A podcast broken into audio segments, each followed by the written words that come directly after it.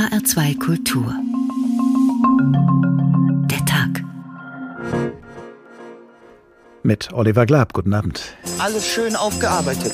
An jeder Ecke soll man erinnert werden. Ja, Vorsicht, fallen Sie nicht hin. Stolpersteine überall. Na, so eine Scheiße, Mann. Ich habe da einen Tipp für Sie. Gucken Sie nach vorne und bewältigen Sie die Gegenwart. Man muss uns diese zwölf Jahre jetzt nicht mehr vorhalten. Sie betreffen unsere Identität heute nicht mehr. Ich sage Ihnen, Sie haben Ihren Kampf vor 76 Jahren verloren. I've got my head face down in my parasha and I'm like, Baku, I'm a Jew. Der Holocaust war ein furchtbarer Teil der deutschen und jüdischen Geschichte, aber wir können ihn nicht bewältigen. Diese Vergangenheitsbewältigung ist auch eine Phrase. Die junge Generation muss einen Weg finden, wie das Erinnern nicht zu einem bloßen Ritual vertrocknet, sondern wie es lebendig gehalten werden kann. Inzwischen sind wir nicht mehr Juden in Deutschland, sondern wir sind Deutsche mit jüdischen Wurzeln. Einerseits herrscht so ein mehrheitsgesellschaftliches Gefühl davon, dass jetzt alles, was sich um die Shoah dreht, auch jetzt schon langsam durchgekaut sei. Und gleichzeitig gibt es eigentlich sehr, sehr wenig Wissen über die Vielfalt jüdischen Lebens in Deutschland heute. Also wenn wir eure Juden sein müssen, dann seid ihr auch unsere Kartoffeln. Ein denkwürdiger Tag und ein denkwürdiges Jahr treffen an diesem Mittwoch aufeinander. Heute am 27. Januar 2021 jährt sich zum 76. Mal der Tag, an dem sowjetische Soldaten das Konzentrationslager Auschwitz befreiten. Und zugleich können wir 2021 auf 1700 Jahre jüdischen Lebens in Deutschland zurückblicken. Denn im Jahre 321 wird in einem Edikt des römischen Kaisers Konstantin zum ersten Mal eine jüdische Gemeinde nördlich der Alpen erwähnt, die jüdische Gemeinde von Köln. Zurückblicken an diesem Gedenktag und in diesem Gedenkjahr wird allerdings nicht reichen. Es sei wichtig, eine Form des Erinnerns zu finden, die in die Zukunft wirkt, hat der damalige Bundespräsident Roman Herzog gesagt, als er 1996 den Tag des Gedenkens an die Opfer des Nationalsozialismus ins Leben rief. Und so geht es 76 Jahre nach der Befreiung von Auschwitz gerade auch darum, den gegenwärtigen Antisemitismus zu bekämpfen. Und nach 1700 Jahren jüdischen Lebens in Deutschland geht es darum zu erfahren und zu verstehen, zu erzählen und zu diskutieren, was jüdisches Leben im heutigen Deutschland bedeutet, gerade auch für jüdische Menschen der jüngeren Generation. Dementsprechend haben wir diesmal als Gesprächspartnerinnen und Gesprächspartner ausschließlich Leute unter 50 bzw. unter 40 zu Gast.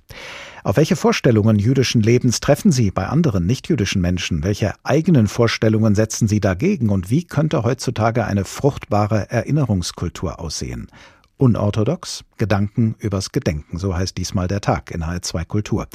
Und wir beginnen ihn mit der Gedenkstunde, die heute im Bundestag stattgefunden hat und mit den Gedanken, die dort geäußert wurden. Unser Hauptstadtkorrespondent Volker Schafranke hat zugehört.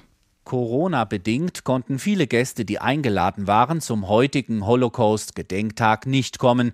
Für Bundestagspräsident Wolfgang Schäuble war es daher besonders wichtig, all die, die nicht dabei sein konnten, auch zu begrüßen. Sie sollen alle wissen, wir sind in Gedanken auch bei Ihnen, gerade heute an diesem besonderen Tag. Wolfgang Schäuble warnte in seiner Rede vor neuen Formen von Rassismus und Antisemitismus und betonte unsere Verantwortung für jüdisches Leben in Deutschland. An Gedenktagen würde diese Verantwortung stets angemahnt, so der Bundestagspräsident. Aber werden wir ihr auch gerecht? fragte Schäuble. Jüdische Einrichtungen müssen von der Polizei geschützt werden. Juden verstecken ihre Kippa, verschweigen ihre Identität. In Halle entkam die jüdische Gemeinde nur durch einen Zufall einem mörderischen Anschlag. Und das beschämt uns. Neue Formen des Erinnerns seien notwendig, so Schäuble. Es stehe das Selbstverständnis unseres Landes auf dem Spiel. Anschließend sprach Charlotte Knobloch, ehemalige Präsidentin des Zentralrats der Juden. Sie war sechs Jahre alt, als der Naziterror begann. Der Schulweg ist ein Spießrutenlauf voller Parolen und Pöbeleien. Egal wie stark man sein will, Ausgrenzung und Anfeindung hinterlassen tiefe Verletzungen. Bedrückend und berührend erzählt die fast 90-Jährige aus ihrem Leben. Ihr Appell an den Bundestag, passen Sie auf unser Land auf. Der Kampf gegen Fremdenhass und Antisemitismus sei eine Sisyphusarbeit. Ich wünsche mir, dass eine Kippa nicht bedeckt werden muss, dass eine Halskette mit Davidstern so gefahrlos getragen werden kann wie ein Anhänger mit Kreuz und ein Maccabi-Trikot wie ein FC Bayern-Shirt. Als weitere Rednerin spricht Marina Weißband. Die 33-jährige Publizistin kam 1994 aus der Ukraine nach Deutschland. Marina Weißband fühlte sich damals hier willkommen. Wenn sie allerdings erwähnt, sie sei Jüdin, gebe es immer wieder ungewöhnliche Reaktionen. Während des Studiums begann das mit so verwunderten Ausrufen, die mich eher fühlen ließen wie ein Zootier. Du bist die erste Jüdin, der ich begegne. Da war diese Mischung aus Mitgefühl und Beklemmung. Jüdin in Deutschland zu sein, bedeutet die Shoah in sich zu tragen und mit dem Traumata zu leben, so Weißband. Wir verschicken unsere Gemeindepost in unmarkierten Briefumschlägen. Wir laufen zum Gebet ins Gemeindezentrum, in die jüdische Schule und in den Kindergarten an bewaffneten Wächtern vorbei. Und wir sind dankbar für den Schutz aber das macht was mit einem. Diese Gedenkstunde im Bundestag war ein mahnender Brückenschlag zwischen zwei unterschiedlichen jüdischen Generationen in Deutschland sagt unser Hauptstadtkorrespondent Volker Schaffranke. Und der Brückenschlag, von dem er spricht, muss natürlich sinnvollerweise in die sogenannte Mehrheitsgesellschaft hinein erfolgen, zu der wir alle gehören. Dazu seien neue Formen des Erinnerns nötig, so hat es, wie gerade gehört, Bundestagspräsident Wolfgang Schäuble formuliert. Und gerade in diesem Jahr werden wir wahrscheinlich einige Formen des Erinnerns erleben, die es in anderen Jahren so noch nicht gegeben hat, denn in diesem Jahr 2021 erinnern sehr viele Veranstaltungen und Projekte an 1700 Jahre Jahre jüdisches Leben in Deutschland. Gezählt werden diese 1700 Jahre beginnend mit einem Satz aus dem Jahre 321, der auch schon einiges aussagt. Der Satz lautet, durch reichsweit gültiges Gesetz erlauben wir allen Stadträten, dass Juden in den Stadtrat berufen werden. So hat der römische Kaiser Konstantin damals auf eine entsprechende Frage der Stadtoberen von Köln geantwortet. Und das ist die erste bekannte Erwähnung einer jüdischen Gemeinde in dem Gebiet, das später zu Deutschland gehörte. Maßgeblich beteiligt an der Gestaltung dieses Gedenkjahres ist Andrei Kovac, Musiker, Unternehmer, Wirtschaftswissenschaftler, Jude, Deutscher und Mensch. So hat er sich selbst mal am Anfang eines Podcasts vorgestellt. Er ist 47 Jahre alt und zurzeit leitender Geschäftsführer des Vereins 2021 1700 Jahre jüdisches Leben in Deutschland. Guten Tag. Guten Tag.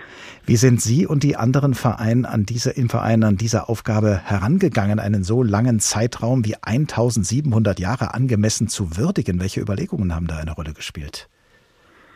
Ja, wir haben uns natürlich schon zu Beginn sehr viele Gedanken darüber gemacht. Das ist eine Riesenaufgabe.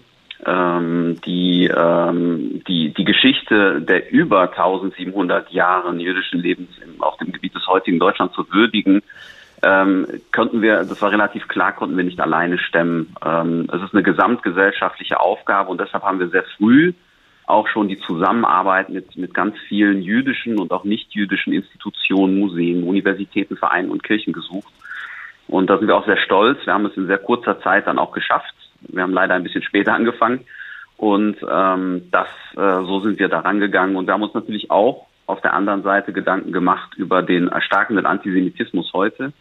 Der hat eine große Rolle gespielt, denn auch, auch geschichtlich, Judaismus, Antisemitismus ist genauso alt wie jüdisches Leben ähm, auf, auf, auf dem Gebiet des heutigen Deutschlands und ähm, wurde auch immer wieder ausgelöscht. Das heißt, auch wenn wir geschichtlich dran gehen, wenn wir uns die 1700 Jahre anschauen, es gibt da keine Konstante, wenn man so will. Es wurde immer wieder unterbrochen. Äh, jüdische Menschen wurden ermordet, wurden vertrieben. Äh, und wir sehen auch heute die Gefahr ähm, durch, durch den Antisemitismus, der aus der Mitte der Gesellschaft kommt. Und da hat sich natürlich schnell die Frage gestellt, wie kann man ihn bekämpfen? Welche Schwerpunkte haben Sie gesetzt? Was haben Sie besonders hervorheben wollen? Was möchten Sie besonders hervorheben in diesem Gedenkjahr? Vielleicht auch an Dingen, die äh, neu sind, die bisher noch nicht bekannt gewesen sind über jüdisches Leben in Deutschland. Mhm. Also relativ früh fiel mir ein Zitat von Theodor Adorno ein, der Antisemitismus ist das Gerücht über die Juden. Ähm, das zum Hintergrund. Und na natürlich Gerüchte führen zu Misstrauen, Misstrauen zu Verschwörungsmythen, Antisemitismus Und es war klar, wir müssen Begegnung schaffen. Ähm, und es ist ein bisschen wie Nachbarn kennenlernen. Ähm, einen Nachbarn kann man kennenlernen, indem man den Lebenslauf studiert. Aber schöner ist es, wenn man sich abends zusammensetzt und ein Weinchen gemeinsam trinkt. Ich glaube, davon hat man mehr. Das heißt, wir haben relativ früh gesagt, wir müssen auch die positiven Aspekte sowohl der Geschichte als auch der Gegenwart herausstellen. Ähm, und das ist jetzt auch unser Schwerpunkt in dem Festjahr. Können Sie vielleicht an einem Beispiel, das ist äh, sicherlich ungerecht angesichts der Fülle der Veranstaltungen und Projekte, die es gibt, aber können Sie an einem Beispiel versuchen, konkret zu machen, äh, was der, der Ansatz eines solchen Gedenkjahres sein kann, ähm, am Beispiel eines Projektes? Wir haben ja ganz unterschiedliche Projekte, ist tatsächlich schwer. Wir haben mittlerweile über 1000 Veranstaltungen in allen Bundesländern. Aber ähm, wenn ich ein bisschen nach Hessen gehe, zum Beispiel, ähm, äh, ich meine, Maccabi kommt, äh, kommt aus Hessen, ist in Frankfurt ansässig. Ähm, es wird gerade ein Maccabi Run geplant, also äh, Sportevents. Es ist natürlich, Corona-Pandemie ist eine Herausforderung. Wir müssen schauen, wie das dieses Jahr dann geplant wird und wann. Äh, wir haben das Sarah Nussbaum Zentrum für jüdisches Leben zum Beispiel. Ähm, es wird ein Maseltov-Fest geplant ein Fest, wo man sich einfach trifft, wo man gemeinsam feiert, ähm, jüdische beziehungsweise auch in dem Fall israelische Küche kennenlernt. Und Masseltoff äh, zueinander sagt also alles Gute, ne? Genau, Masseltoff ist alles Gute. Man, man gratuliert sich dafür bei einer Bar Mitzvah, bei einer Bar Mitzvah, bei einer Hochzeit, bei den wichtigen Events im Leben. Wenn Sie jetzt nun diese Aufgabe zu stemmen hatten, weit zurückzublicken, zugleich den Bogen in die Gegenwart zu schlagen, wenn Sie, wie Sie sagen, auch auf äh, glückliche Momente jüdischen Lebens äh, in Deutschland gucken wollen, aber natürlich den Antisemitismus bekämpfen wollen, auch mit, äh, indem Sie mit manchen Veranstaltungen dazu mahnen, wie kriegt man so etwas zusammen? Das ist ja doch ein, ein sehr widersprüchliches oder zumindest sehr breit gefächertes Anliegen. Ja, das ist richtig und es ist auch eine große Herausforderung und deswegen ähm, müssen wir einfach schauen, wir können ähm, wir müssen die Geschichte, wir können, wir, wir müssen die Geschichte kennenlernen, wir müssen aus der Geschichte lernen, wir müssen schauen, dass wir das Gelernte dann in der Gegenwart umsetzen und äh, damit wir daraus die Zukunft bauen. Und ich glaube, das ist immer wieder die Herausforderung. Das sehen wir auch bei den Veranstaltungen. Deswegen werben wir immer auch dafür, deswegen brauchen wir auch die Partner, wir werben dafür auch wirklich neue, innovative interaktive, mutige Wege zu gehen äh, und un unverkrampft an die Sache ranzugehen, ähm, damit wir dieses Ziel erreichen können. Die Herausforderung ist wirklich groß. Was würden Sie sich wünschen am Ende dieses Gedenkjahres, wenn ich äh, jetzt zu Ihnen käme und würde sagen, wie es, was mir dieses Gedenkjahr äh, gebracht hat, wie es mich weitergebracht hat? Wie sollte ich das formulieren, damit Sie sagen, das ist genau in meinem Sinne? Ja, ich höre sehr oft, äh, es gibt euch ja schon so lange. Ähm, ja, es gibt uns Juden, ich äh, schließe mich mit ein, schon seit über 1700 Jahren. Wir haben mitgestaltet die Gesellschaft und äh, es wäre natürlich schön, wenn das auch wahrgenommen wird. Ähm, ich höre oft, Gedenken und Shoah sind wichtig. Ja, sie sind natürlich sehr wichtig. Es ist das größte Menschheitsverbrechen, das größte Verbrechen der Menschheitsgeschichte. Ähm, aber wir wollen uns, äh, wir wollen auch eine gewisse Normalität. Jüdische, viele jüdische Menschen, mit denen ich gesprochen habe, haben gesagt, sie wollen einfach normal leben, sie wollen einfach normal sagen können, dass sie wohl sowohl deutsch als auch jüdisch sind. Und um diese Normalität zu erreichen, das wäre ein schönes Ziel und zumindest ein Schritt in diese Richtung zu gehen und einen Beitrag dazu leisten zu können. André Kovac, leitender Geschäftsführer des Vereins 2021, 1700 Jahre jüdisches Leben in Deutschland. Vielen Dank. Unorthodox, Gedanken übers Gedenken. Sie hören den Tag in HR2 Kultur. Und was wir jetzt hören, ist allemal unorthodox im Sinne von ungewöhnlich, unkonventionell, eigenwillig. Wir hören einen Ausschnitt aus einem Programm des Comedians und Satirikers Shahak Sapira. Er ist 32 Jahre alt, er wurde geboren in Israel und er lebt seit 2002 in Deutschland. Verarbeitet hat er seinen damaligen Umzug in seinem Buch Das wird man ja wohl noch schreiben dürfen, wie ich der deutscheste Jude der Welt wurde. Hier, wie gesagt, ein Ausschnitt aus einem seiner Auftritte. Das Internet wird immer schlimmer. Man kriegt böse E-Mails, man kriegt böse Tweets, böse Bewertungen. Alle bewerten jetzt irgendwie alles im Internet. Alle sind auf irgendwelchen Apps und bewerten Dinge. Kennt ihr TripAdvisor? Da kann man alles bewerten, so eine App, da kann man so Restaurants bewerten und Hotels und, und, und andere Dinge. Aber es gibt manche Dinge, sollte man nicht bewerten. Wusstet ihr, dass Auschwitz viereinhalb Sterne auf TripAdvisor hat? Ich weiß, ich weiß. Viereinhalb Sterne ist nicht schlecht, oder? Hey, hey, hey, guck mal. Ich weiß nicht, wie es bei euch ist. Unser McDonald's, Berlin, Alexanderplatz, nur drei Sterne.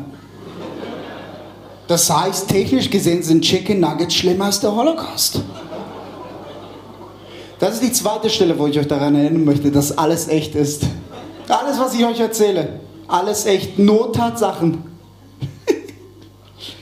Hier ist das Interessante. Auschwitz, ein KZ auf polnischem Boden, hat viereinhalb Sterne auf TripAdvisor. Aber alle KZs auf deutschem Boden haben fünf. Da sieht man, Franchising bringt Qualitätsverluste mit sich. Ja. Der Comedian und Satiriker Shahak Shapira. Später hören wir noch mehr von ihm. Jüdisches Leben in Deutschland ist nicht zuletzt vielfältig. Auch wenn vielen von uns diese Beschreibung vielleicht doch erst zuletzt einfällt. Jüdische Menschen der jüngeren Generation jedenfalls haben meiner Kollegin Anna Engel berichtet, dass Gespräche mit ihnen sehr oft einzig und allein in eine Richtung gehen. Es geht nie nur um Religion oder Kultur, wenn man gefragt wird, ah, bist du Jüdin? Sondern was damit gemeint ist, ist auch häufig, bist du Jüdin?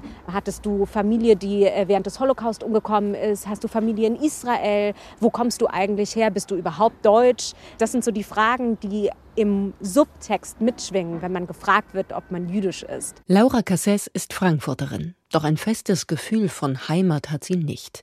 Ihr Vater ist jüdischer Argentinier, ihre Mutter wuchs als Jüdin polnischer Herkunft in Bayern auf. Laura Casses ist in Frankfurt aufgewachsen und war auf einer jüdischen Grundschule. Auf ihrem Gymnasium gab es dann viele Religionen und Nationalitäten, so wie das in Frankfurt üblich ist. Auch Gastronom James Adinast ist Frankfurter. Er findet es anstrengend, wenn er nur in die Schublade jüdisch gesteckt wird. Für seine Identität spielt es trotzdem eine Rolle. Ich bin in einer Zeit groß geworden, als meine Großeltern noch gelebt haben, als direkte Holocaust-Überlebende, wo wir als Juden in Deutschland groß geworden sind eigentlich immer auf gepackten Koffern. Und obwohl meine Großeltern nach dem Krieg hier in Deutschland geblieben sind, war es ihnen immer wichtig, dass wir aus Deutschland rauskommen. Und äh, mein Bruder war in England eine Zeit lang, ich habe in Amerika studiert und wir sind aber beide auch wieder hierher zurückgekommen. Und inzwischen sind wir nicht mehr Juden in Deutschland, sondern wir sind Deutsche mit jüdischen Wurzeln. Frankfurter kennen James Adinast und seinen Bruder David vor allem, weil sie mit mehreren Restaurants im Bahnhofsviertel die Gastronomie und Ausgehkultur der Stadt bereichert haben. Mit besonderer jüdischer Küche, hippen Locations und internationalem Vibe haben sie im Frankfurter Bahnhofsviertel angesagte Orte des Zusammenseins geschaffen, an denen Grenzen keine Rolle spielen. Menschen zusammenbringen und Grenzen überwinden, das möchte auch Laura Casses. Sie ist Feministin und arbeitet für die Zentralwohlfahrtsstelle der Juden in Deutschland. Gerade hat der Zentralrat der Juden erneut eine Veranstaltung für junge jüdische Frauen organisiert, gemeinsam mit der Jüdischen Studierendenunion und der Zentralwohlfahrtsstelle.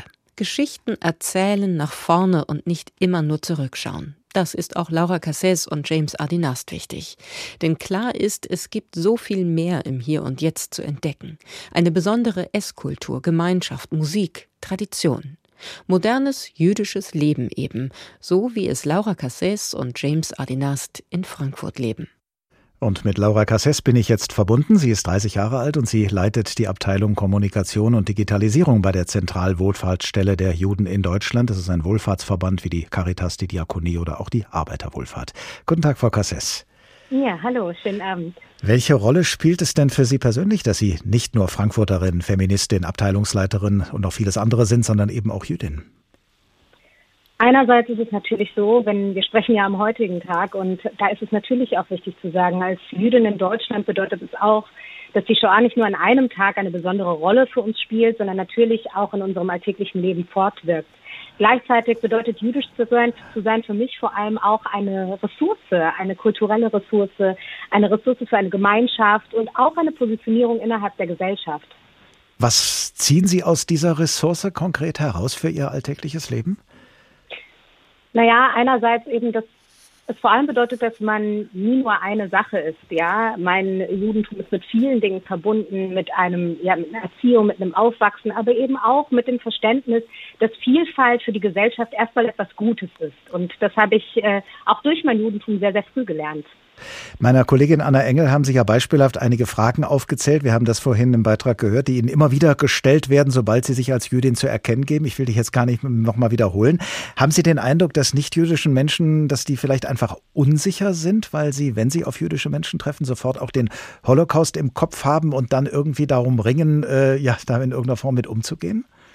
Absolut. Also das Wort, allein schon das Wort Jude in einem Raum fallen zu lassen, wirft Assoziationen her hervor, ja, ruft sie hervor. Es ist einerseits natürlich der Holocaust, es ist auch der Nahostkonflikt, es ist irgendwie ein aufgeladenes Bild einer sogenannten fremden Religion. Dabei haben wir ja auch eben im Beitrag zuvor gehört, dass jüdisches Leben seit mindestens 1700 Jahren zu Deutschland gehört. Ähm, und das sind natürlich erstmal die Assoziationen, mit der auch, von der auch eine Begegnung geprägt ist. Zum Beispiel, wenn ähm, eine Person noch nie eine, eine, eine, eine jüdische Person getroffen hat. Ähm, und ich glaube, dass es sehr wichtig ist, es sich das einerseits klar zu machen, dass eben diese Assoziationen im Raum stehen, vor allem in Deutschland, und das ist eben von der Geschichte nicht abgrenzbar. Und gleichzeitig ist es eben so, ähm, dass es wichtig ist, an der Stelle auch offen darüber zu sprechen und die jüdische Person eben nicht nur als Jüdin oder Juden abzustempeln, sondern wie jede andere Person bringt sie ganz vieles mit. Das haben Sie ja auch schon gesagt. So ist es bei mir auch, so ist es bei allen anderen Jüdinnen und Juden auch. Wie reagieren Sie denn, wenn Sie dann solche, äh, ich sag mal, Standardfragen gestellt bekommen? Weisen Sie die Gesprächspartnerinnen und Gesprächspartner darauf hin? Stoßen Sie sie mit der Nase drauf?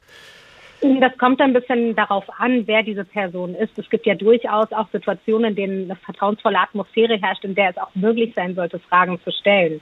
Allerdings gibt es natürlich, also wir nennen das manchmal so ein bisschen, so wird es zum Beispiel auch Personen mit Migrationshintergrund gehen, häufig Fragen, die eigentlich nur danach suchen, einen bestimmten Stereotyp ähm, zu bestätigen. Und das sind Situationen, in denen ich schon darauf hinweise. Denn es ist so, ähm, Jüdinnen und Juden sind von einer, die Wahrnehmung von Jüdinnen und Juden ist von einer Fremdkonstruktion bestimmt. Und die, auf die gilt es auch an manchen Stellen hinzuweisen und auch darauf hinzuweisen, dass Jüdinnen und Juden das Recht darauf haben möchten, sich auch selbstbestimmt zu verorten, zu positionieren und eben auch manche Stereotype ähm, die nicht immer, aber in vielen Fällen mit Antisemitismus und mit Antisemit antisemitischen Bildern zusammenhängen, letztlich auch zu dekonstruieren.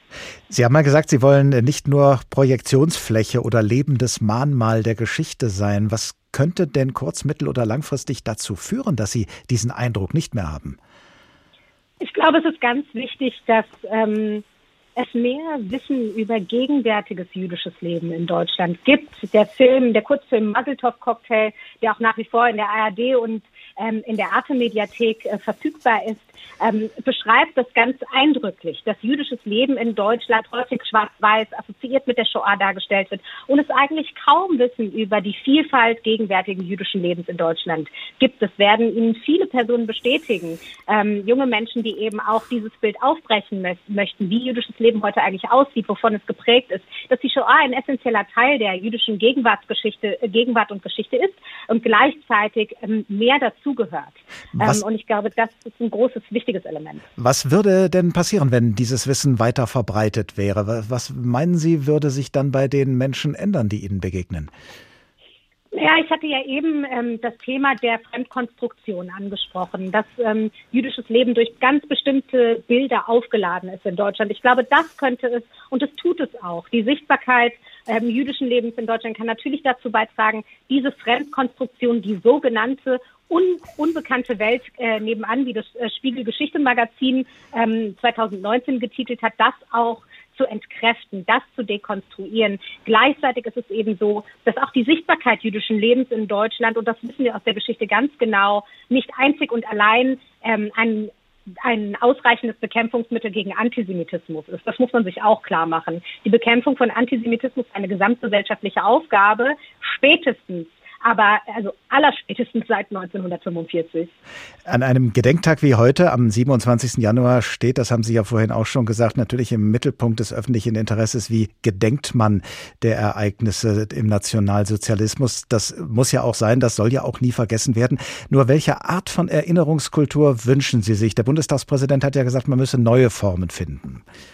Ja, also es ist absolut so. Und ähm, ich nehme, ich glaube, Gedenktage, genauso wie Denkmäler, Stolpersteine, sind ein unglaublich wichtiges Element in einer Erinnerungskultur. Nur ist das Problem, ist, nur ist das Problem, dass sie dann eben nicht wirksam genug ist, wenn nicht mit dieser Erinnerungskultur eine Auseinandersetzung einhergeht. Ich glaube, dass das Gedenken auch in Deutschland zu ritualisiert, zu statisch ist und wenig eigentlich eine Auseinandersetzung über die Dynamiken stattfindet, ähm, die zu dieser, die zu diesem Zivilisationsbruch geführt haben. Und das ist etwas, das muss einfach noch mal ganz anders auch in Bildungskontexte eingewoben werden. Dass es nicht nur ähm, darum geht, sich von einer Täterschaft zu entledigen, dass es nicht nur darum geht, natürlich Verantwortung in der Gesellschaft zu tragen, sondern wirklich sich eingehend damit auseinanderzusetzen, welche Dynamiken zu faschistischen Tendenzen in einer Gesellschaft führen können, welche Dynamiken zu Gewalt führen und welche Dynamiken Hass mitbedingen.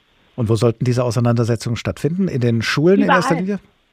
in den Schulen, aber auch überall. Wir sehen es heute auf der Straße, dass es eben völlig teilweise ähm, auf den sogenannten ähm, Hygienedemos von Corona-LeugnerInnen blütenreine antisemitische Verschwörungsmythen übernommen werden. Das sind alte Erzählungen, die nochmal neu aufbereitet werden. Ein Opfernarrativ kreiert wird, das nicht begrenzt wird.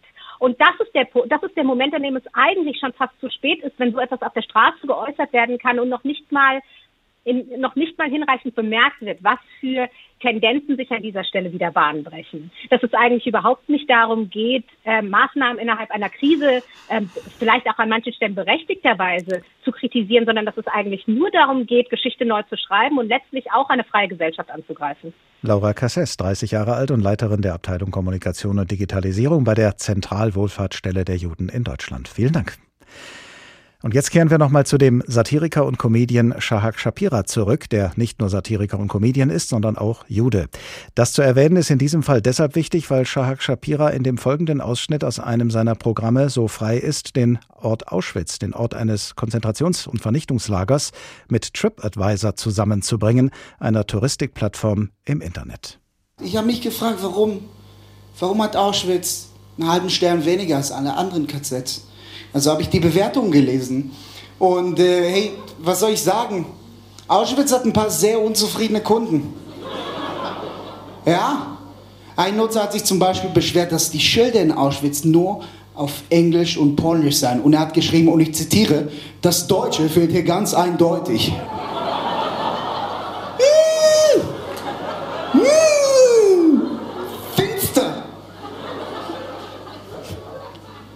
Ihr glaubt es mir nicht, ne?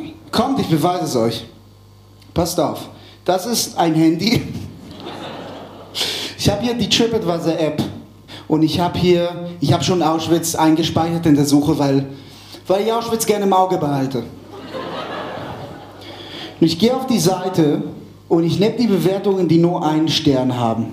So, jetzt komme ich hier mal runter. Hi, na, wie heißt du? Lorenzo. Lorenzo ich gebe dir mein Handy, ich stelle mich hier. Und du liest mir nur den Titel, nur den Titel von der Bewertung. Die erste Bewertung kommt von, von einer jungen Frau, die heißt Laura. Das hier hat sie geschrieben. Siehst du das? Einlass ist eine Katastrophe.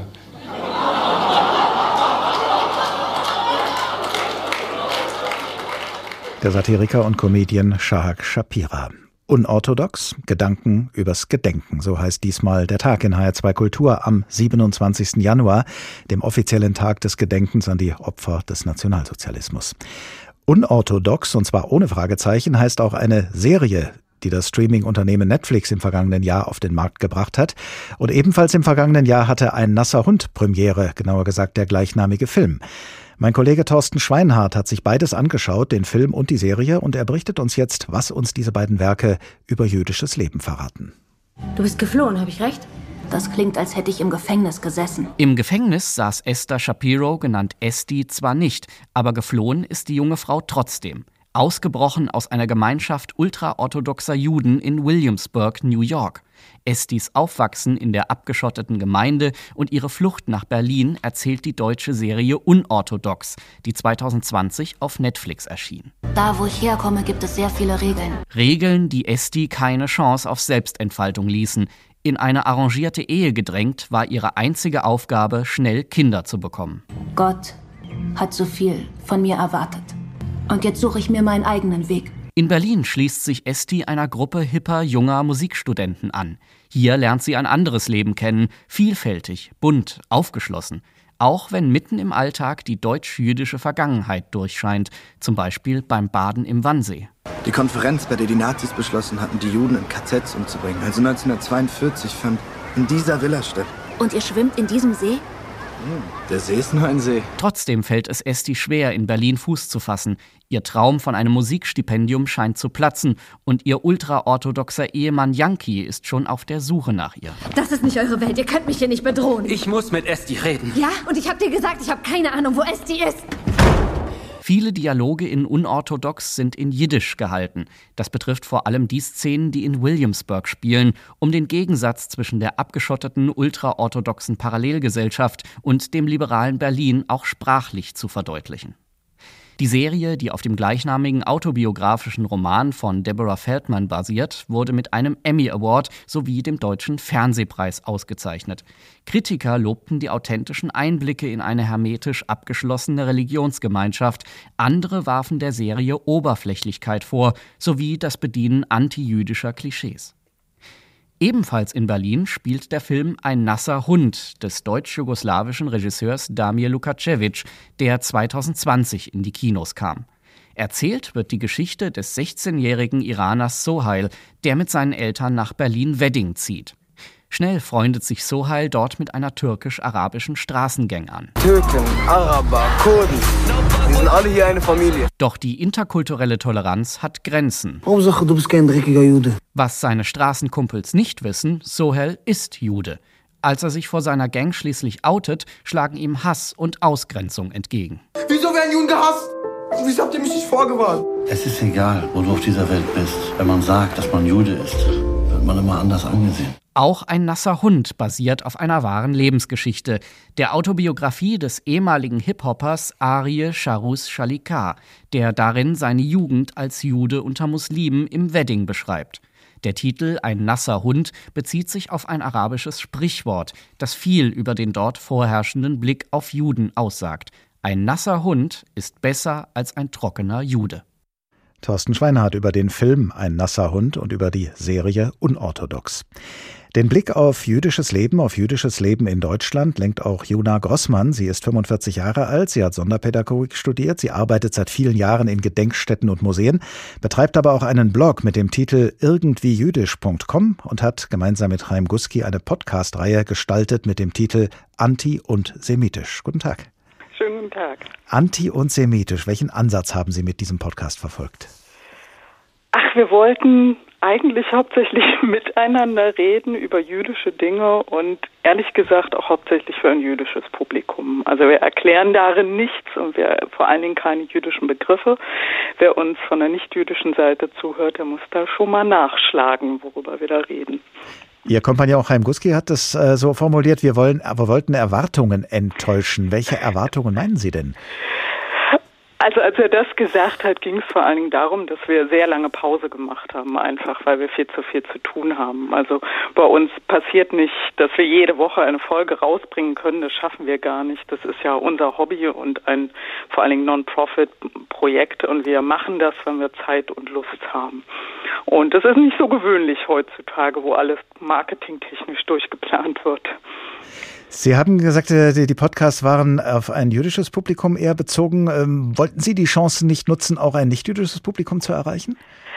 Ach, wir erreichen sie ja und das wissen ja. wir auch, aber wir erwarten einfach auch ein bisschen Selbstanstrengung. Also wir wollen nicht immer die Erklärbären sein, sondern wir wollen einfach zeigen, wie wir miteinander sprechen und das funktioniert ja ganz wunderbar. Wir kriegen auch von nicht-jüdischer Seite gutes Feedback, sehr viel.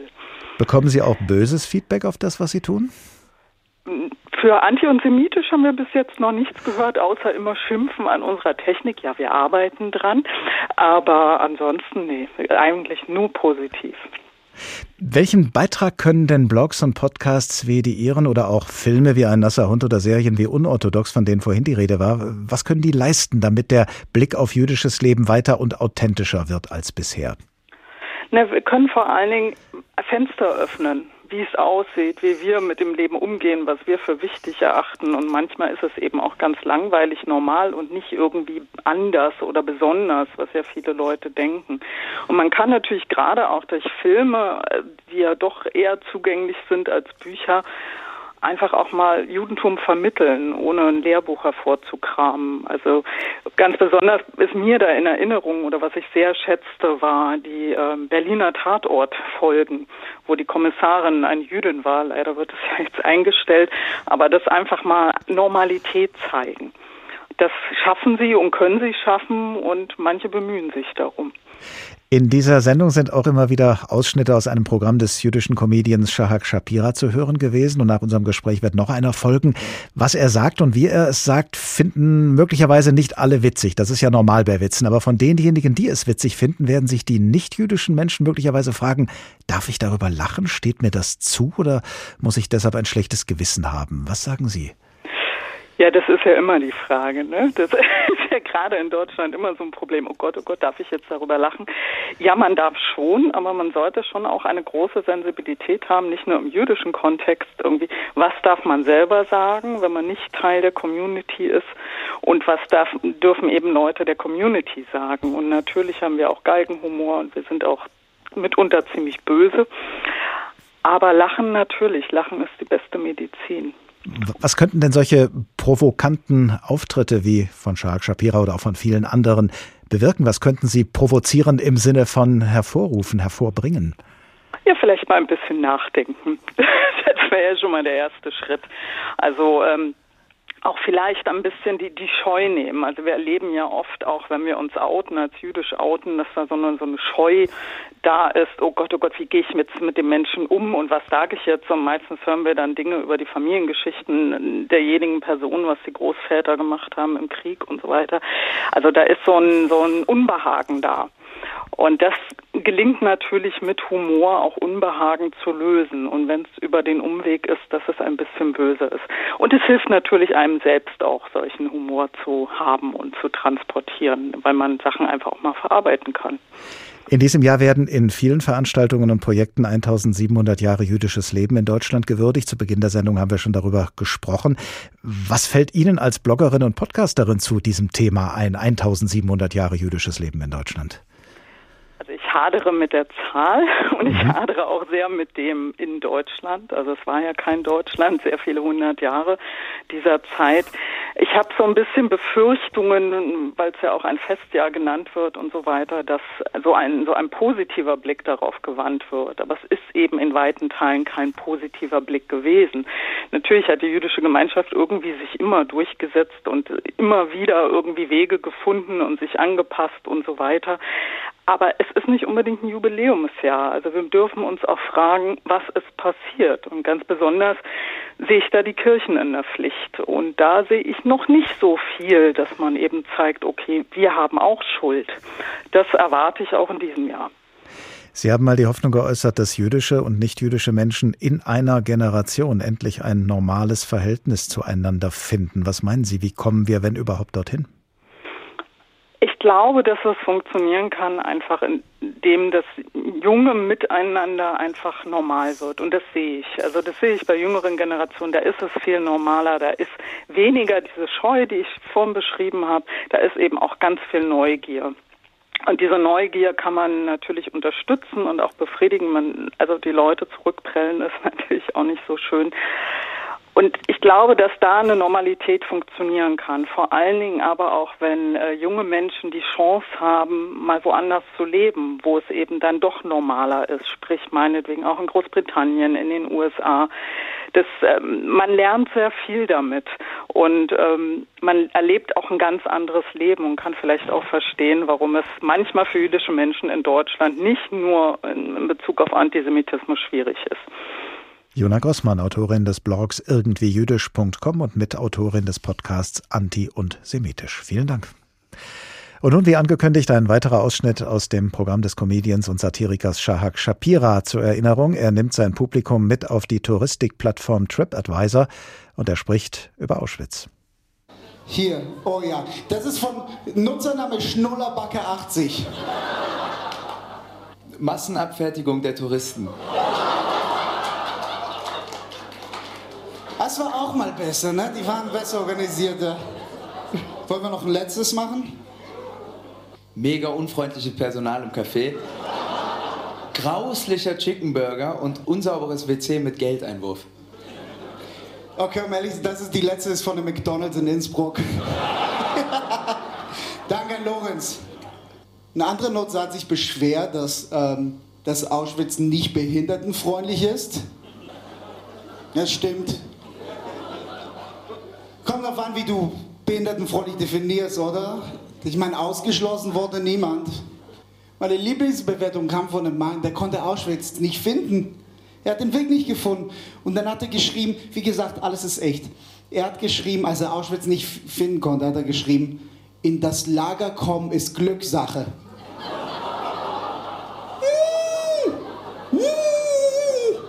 Oh Mann, das Internet ist abgefuckt. Der Comedian und Satiriker Shahak Shapira. Unorthodox, Gedanken übers Gedenken. So haben wir diesmal den Tag in HR2 Kultur genannt.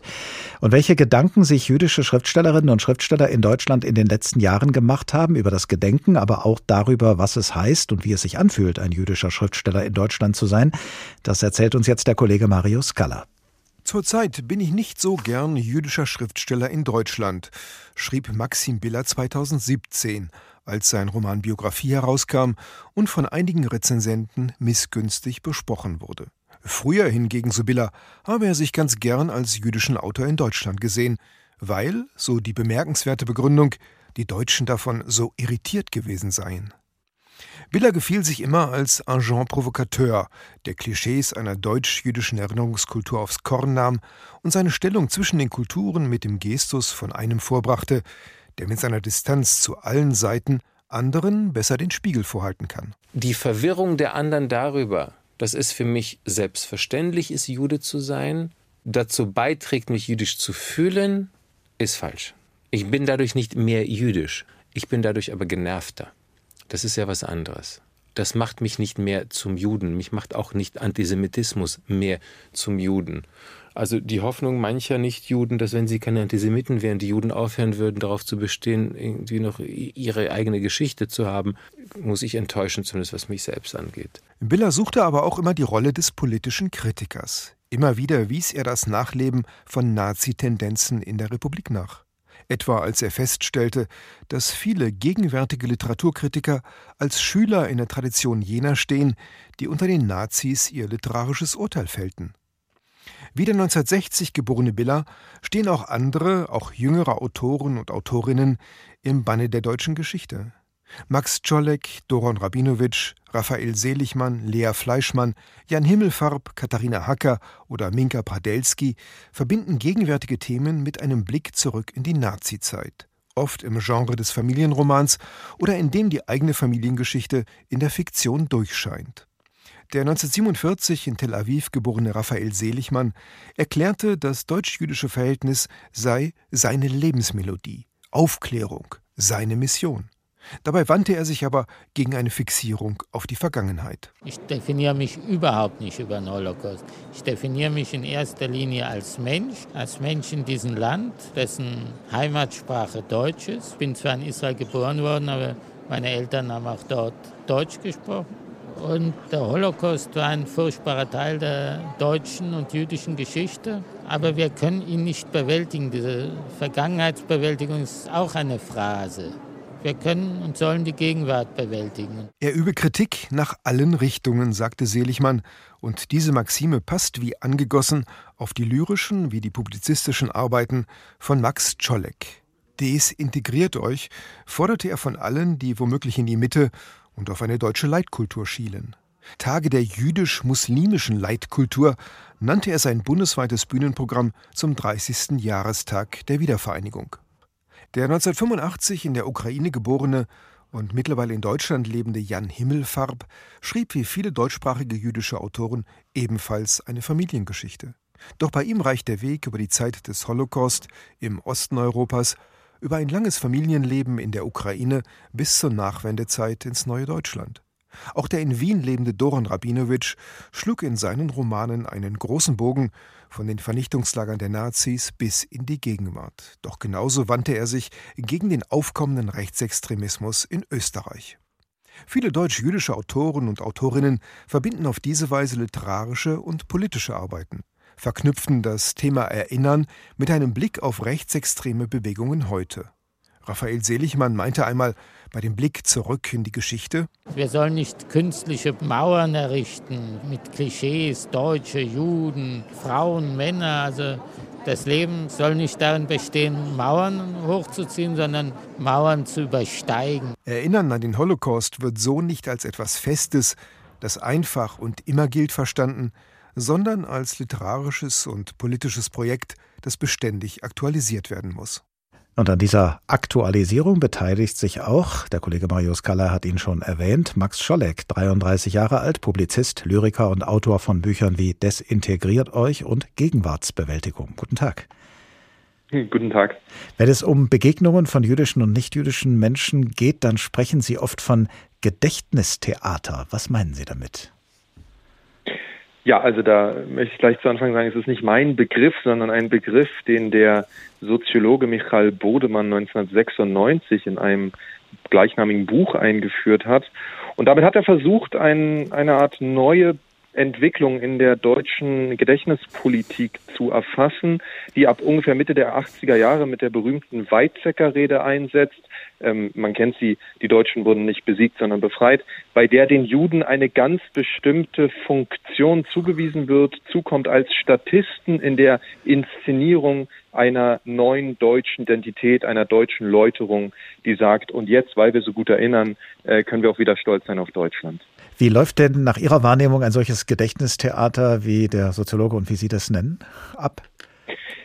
Ähm, ich glaube, die Pointe des Gedächtnistheaters liegt nicht so sehr darin, dass öffentliche äh, äh, Erinnerungsrituale immer einen theatralen Charakter hat. Ne? Es gibt bestimmte Regeln, bestimmte Rollen und so weiter. Die Frage ist eher, wer wird ins Publikum gesetzt und was steht auf dem Skript? Und auf dem Skript steht, um ein Wort des intellektuellen Eike Geisel zu benutzen, die Wiedergutwerdung der Deutschen. Das Gedächtnistheater dient also einem ganz bestimmten Begehren, einem bestimmten Bedürfnis, nämlich einem, in dem sich eine deutsche Gesellschaft nach 45 und vor allem dann in der zweiten Generation nach 45 probiert, eine Art neues Selbstverständnis zu erarbeiten, bei dem, und das ist die Pointe, der jüdischen Seite eigentlich nur äh, die, die Funktion von Statistinnen zukommt, die eine bestimmte Rolle zu spielen haben, die sich beschränkt auf die Themen Antisemitismus, Shoah und Israel.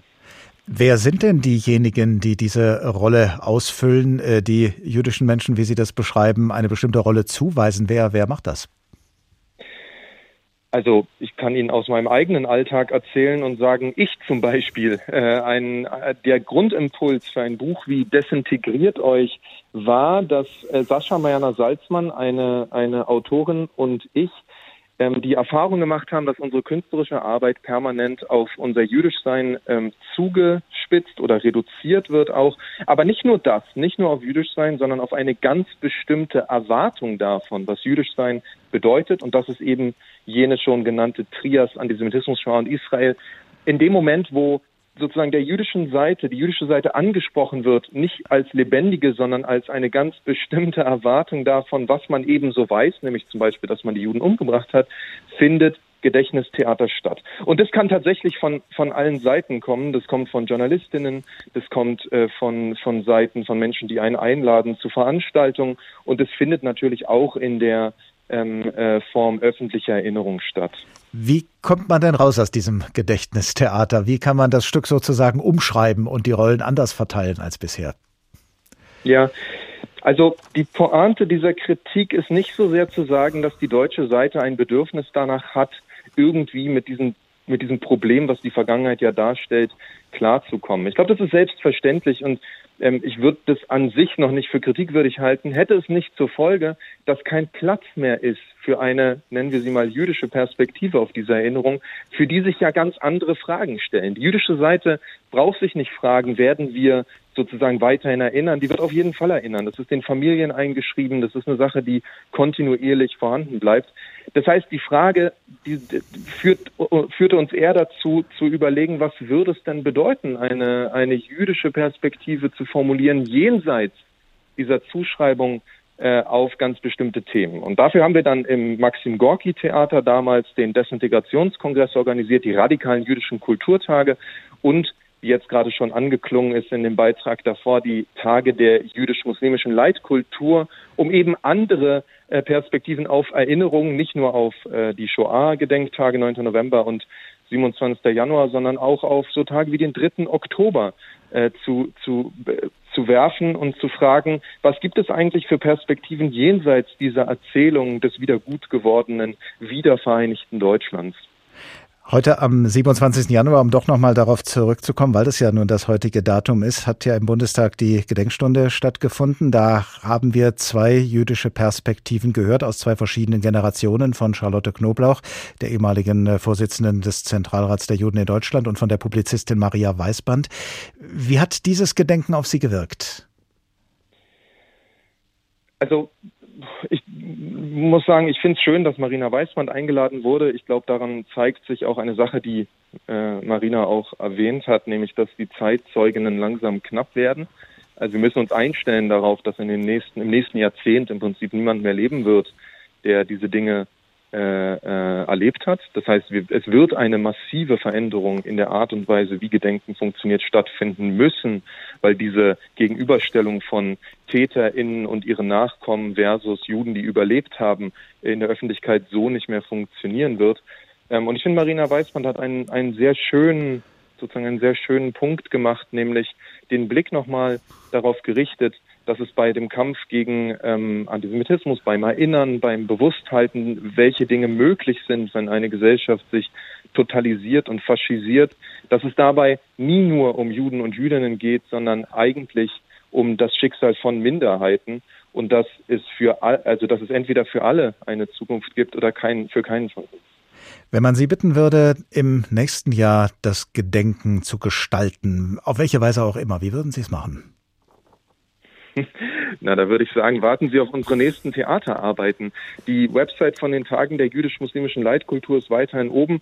Es gibt, um nur eine Sache, äh, zwei Sachen vielleicht rauszugreifen. Einmal einen jüdischen Fake News Kanal, den wir gegründet haben, die Jews News Today, ähm, in denen wir äh, Gegengeschichten erzählen. Ich weiß nicht, ob Sie es wussten, aber Berlin ist nicht auf Eichenzählen, sondern auf Dönerspießen errichtet worden. Nein, aber nicht. Scherz beiseite, Scherz beiseite. Wir haben tatsächlich eine, eine sehr, sehr schöne Arbeit gemacht, die hieß Das beste Abendmahl, bei dem wir ähm, eine Reihe von Toasts gesammelt haben von Menschen aus dieser postmigrantisch-jüdischen Kontaktzone, die ja nicht nur in Berlin, aber auch dort entstanden ist in den letzten Jahren und die, glaube ich, tatsächlich sowas wie eine wie ein Maschinenraum für einen neuen Blick auf Gesellschaft ist, die ja immer mehr eine Gesellschaft der radikalen Vielfalt, eine postmigrantische Gesellschaft ist.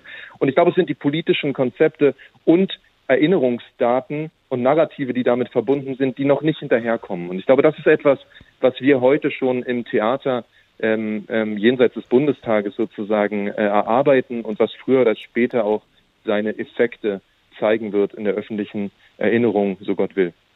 Max Scholleck, 33 Jahre alt, Publizist, Lyriker und Autor unter anderem der Bücher Desintegriert euch und Gegenwartsbewältigung. Haben Sie vielen Dank.